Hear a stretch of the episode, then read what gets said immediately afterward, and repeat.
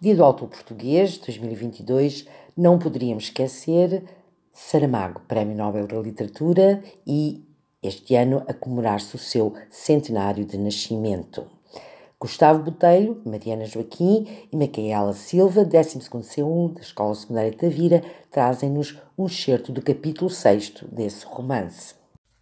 Ricardo Reis largou lentamente a mão, olhou sem saber para que os seus próprios dedos, depois perguntou. Há quanto tempo está assim? Fez quatro anos, em dezembro. Começou aos poucos ou aconteceu de repente? Um mês é aos poucos ou é de repente? Está-me a dizer em que um mês passou do uso normal do braço à imobilidade total. Estou. Houve sinais anteriores da doença?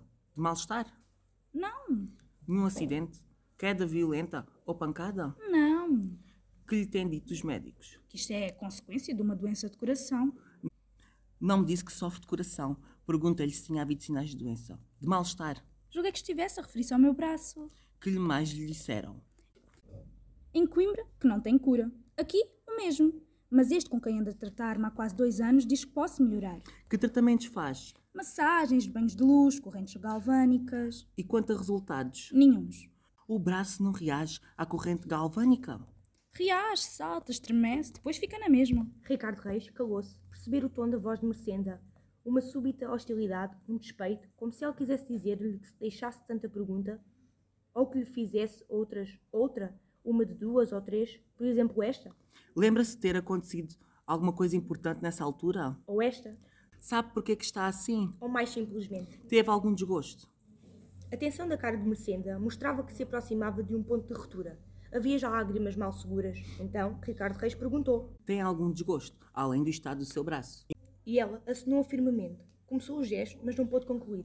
Sacudiu num soluço profundo, como um arranco, um desgarramento, e as lágrimas saltaram irreprimíveis. Alarmado, Salvador apareceu à porta, mas Ricardo Reis, um sinal brusco, imperioso, e ele afastou-se, recuou um pouco, para onde o não vissem, ao lado da porta. Mercenda já se dominara, só as lágrimas continuavam a correr, mas serenamente, e quando falou, desapareceu-lhe a voz de um tom hostil. E se esse tinha sido? Minha mãe morreu e o meu braço nunca mais se mexeu. Ainda há pouco disse-me que os médicos consideram que a sua paralisia do braço decorreu numa afecção cardíaca. Os médicos dizem isso. Não acredito neles. Acha que não sofre de coração? Sim, sofro. Então, como é que pode ter a certeza de que há uma relação entre dois factos, a morte da sua mãe e a mobilidade do seu braço? Certeza tenho, não sei explicar.